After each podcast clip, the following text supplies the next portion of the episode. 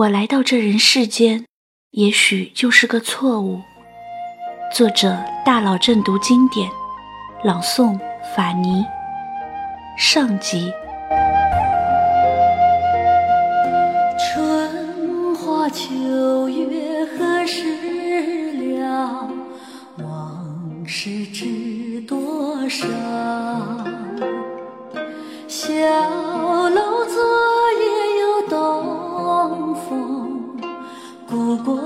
国不堪回首月中。人从出生的那一刻起，就注定了这辈子和无奈再也无法分开。没有人问一声你是否愿意，也不管你是否喜欢，你就来到了这个世界。南唐后主李煜堪称千古最无奈之人。他不想做国主，可他无法选择拒绝；他不想亡国，可他没能保住他的国家。他深恋这滚滚红尘，可最终一杯毒酒夺走了他的生命。深院静，小庭空，断续寒征，断续风。无奈夜长人不寐，数声和月到连笼。曾经多少个失眠的夜晚，他就是这样在被软禁的汴京城里。听着寒风中的捣衣声，泪眼婆娑地望着南国的方向，望着天上那凄冷的月亮，对自己说：“我来到这人世间，也许就是个错误。”是啊，李煜的出生就是一个错误，没有出生在伟大的唐朝，没有生长在繁荣的宋朝。偏偏遭遇了战乱频繁、刀光剑影的五代十国，在那样一个群雄并起、弱肉强食的年代，怎能容得下一个善良到懦弱的人呢？他偏偏还出生在一个帝王之家。说是帝王，那也是他爷爷时代的事情了。他的父亲李璟把江山交到他手里的时候。早已是千疮百孔，风雨飘摇。爷爷李昪也算是个传奇人物。他生长在唐末，原本是一个孤儿，因为机缘巧合和胆识过人，在混战的南方数十个分裂政权里，建立了南唐，成为十国这一历史时期版图最大、国力最强的国家。李昪称帝的那一年，也就是公元九百三十七年，李煜在七夕节出生了。那时候的他还不叫李煜，叫从家。从家，从心顺意，家和万事，自然寄托了爷爷对他的厚望。他的字叫做重光，是因为他长相奇特，骈齿重瞳。门牙是重叠着长出来的，有一只眼睛里居然两个瞳孔。在现代医学里，瞳孔发生粘连畸变的错误长相，竟然被当作是圣人的象征，因为传说中的舜帝和项羽也都是重瞳子。从家的幼年时期，拥有过短暂的幸福。那时候，南唐国力雄厚，它拥有三十五州，大约囊括了今天的江西全省以及安徽、江苏、福建和湖北、湖南等省的一部分，人口也有五百万之多。再加上李昪的息兵安民政策，很有希望统一天下。那时候，北方群雄还在互相征战。无暇顾及江南这些交通不便利的小国，南唐偏安一隅，鱼米之乡，烟雨江南，被李昪治理的像是世外桃源一般。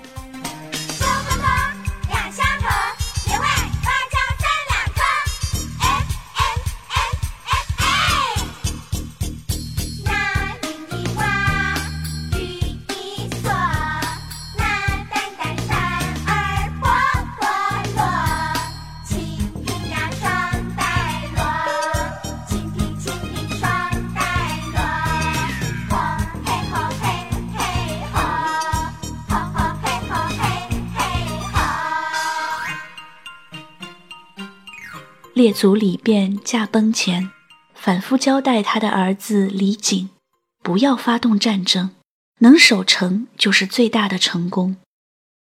然而，随着父亲的继位，六岁的小从家目睹了南唐江河日下的整个过程。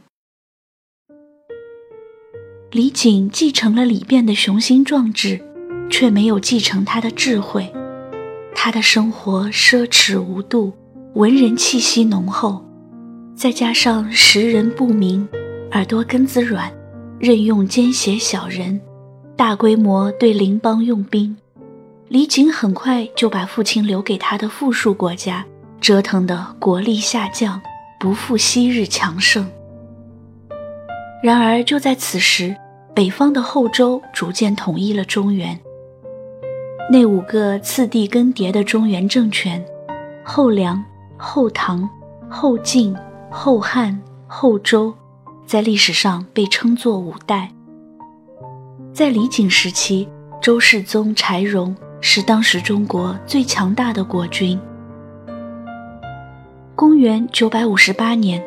李璟实在抵挡不住三年来柴荣的御驾亲征，加上南唐又遭遇大旱和蝗灾，只好上表自请传位太子，划江为界，把江北之地进献后周，同时削去帝号，用后周的年号来纪年，把南唐变成了后周的附属国。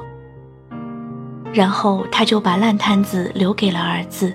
自己则躲到南都洪州去写他的诗词歌赋了，为后人留下了一句：“细雨梦回鸡塞远，小楼吹彻玉声寒。”就因病撒手人寰。世人称他为中主。二十五岁的李从家阴差阳错的从父亲手里接过了这个烂摊子。并且让这个摊子变得更烂。公元九百六十一年，他登基的那天，父亲给他改名李煜，玉是照耀的意思。也许李璟希望儿子的意象能像舜帝那样光耀千古，去照亮南唐晦暗的前程吧。但是这仍然无法改变南唐灭国的命运。就这样，南唐历经列祖、宗主，到他这里，短短三十九年的时间而已。多年以后，当做了亡国奴的李煜从睡梦中突然醒来，想到梦中如此花好月圆，春风得意，忍不住泪流满面。多少恨，昨夜梦魂中。还似旧时游上苑，车如流水马如龙，花月正春风。记得当时夜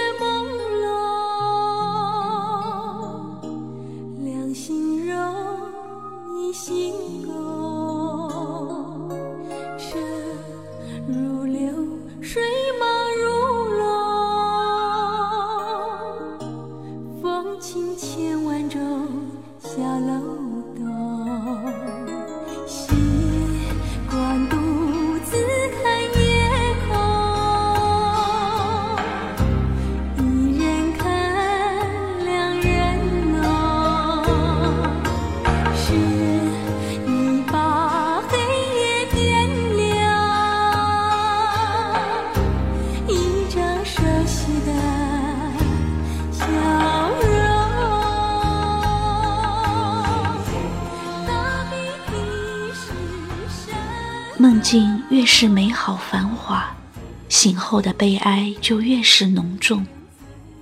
千里江山寒色暮，芦花深处泊孤舟。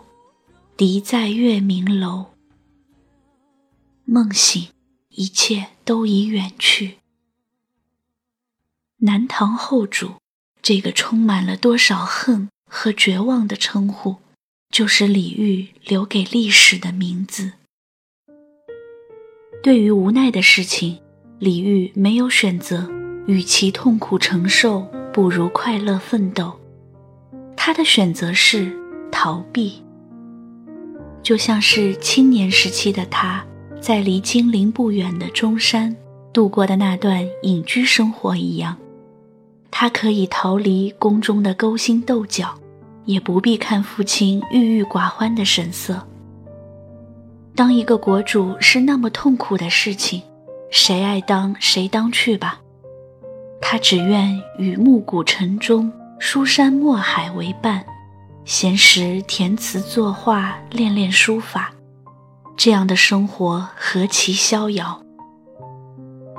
一照春风一叶舟，一轮剪缕一轻钩。花满渚，酒满瓯，万顷波中得自由。要是一辈子都能这样泛舟逍遥，该有多好！做一个悠然自在的渔翁，没有纷乱的世事，没有沉重的烦恼。一壶酒，一竿轮，世上如侬有几人？他给自己取号中山隐者，莲峰居士，希望一辈子都能住在这里，远离世俗。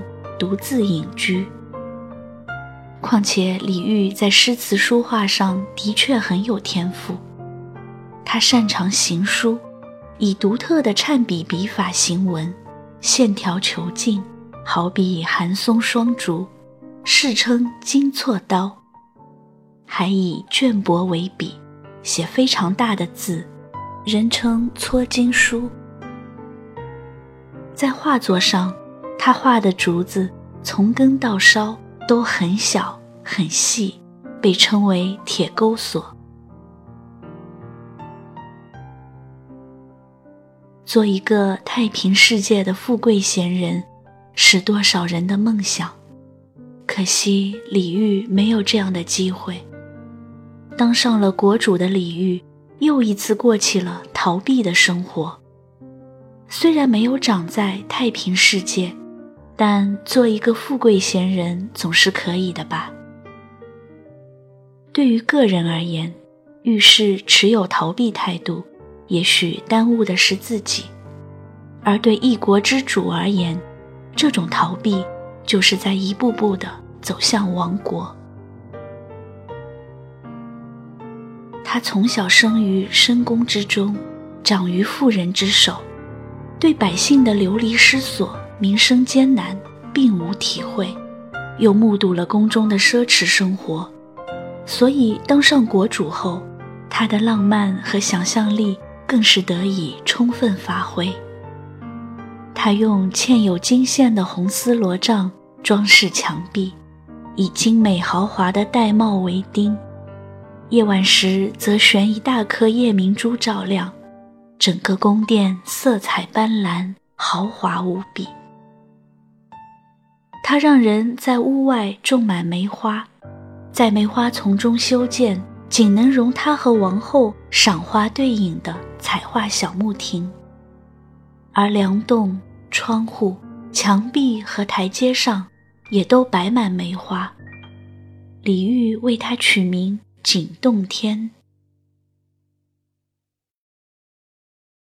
每年七夕的时候，宫殿里都会铺上几百匹。红白两色的丝绸，摆成月宫和天河的样子，然后李煜就在这人间仙境里吟唱作乐，天明才散去。他曾经写过这样一首词，从中我们可以窥见当年的李煜是多么的奢靡繁华、恣意铺张。浣溪沙。红日已高三丈透，金炉次第天香寿。红锦第一随步骤，佳人舞点金钗溜。酒恶时拈花蕊嗅，别殿遥闻箫鼓奏。李煜啊李煜，你就是这样来当国君的吗？日上三竿还不罢宴。像这样夜以继日的酣歌曼舞，你置国家安危于哪里呢？是啊，你是富贵闲人，你有金炉可以焚名贵的檀香，你的歌女头上戴的都是金钗，你在这里通宵达旦的歌舞，你的大臣也在别殿上行下效，你不亡国谁亡国？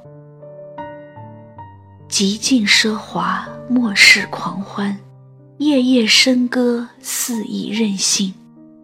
原本不过是为了逃避现实的压力。有时候面对无奈，想要真正的做回自己，不是你想要做什么就能够做什么，而是你不想做什么就能不做什么。无奈便想要远远的逃避。而逃避只能带来更深的无奈。李煜不可能不知道，就在他登基的前一年，赵匡胤已经黄袍加身当了皇帝，北宋建立。未离海底千山岸，才到中天万国明。雄心勃勃的赵匡胤卧榻之旁。岂容他人酣睡？他已经消灭了南方的几个小国，对于南唐，他势在必得。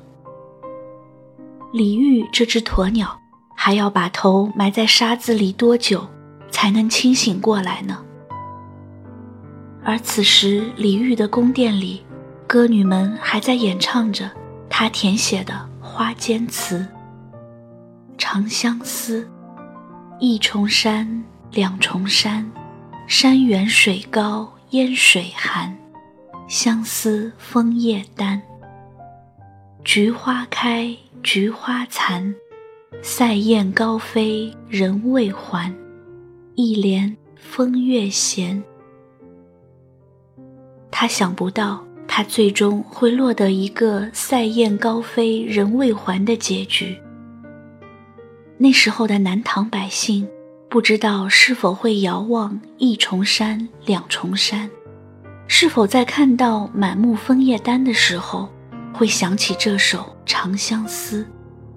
是否能想到他们的国主也正在流着泪，独自吟唱《望江南》？到那时，怕只能心事莫将鹤泪说，凤身休向泪时吹。肠断更无疑。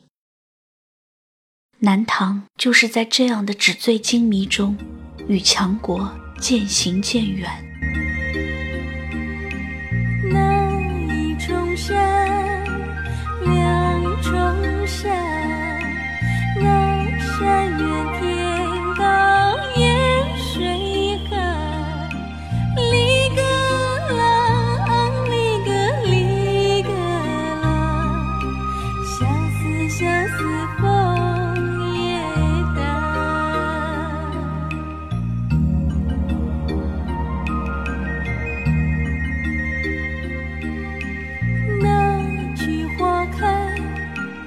菊花残，那塞雁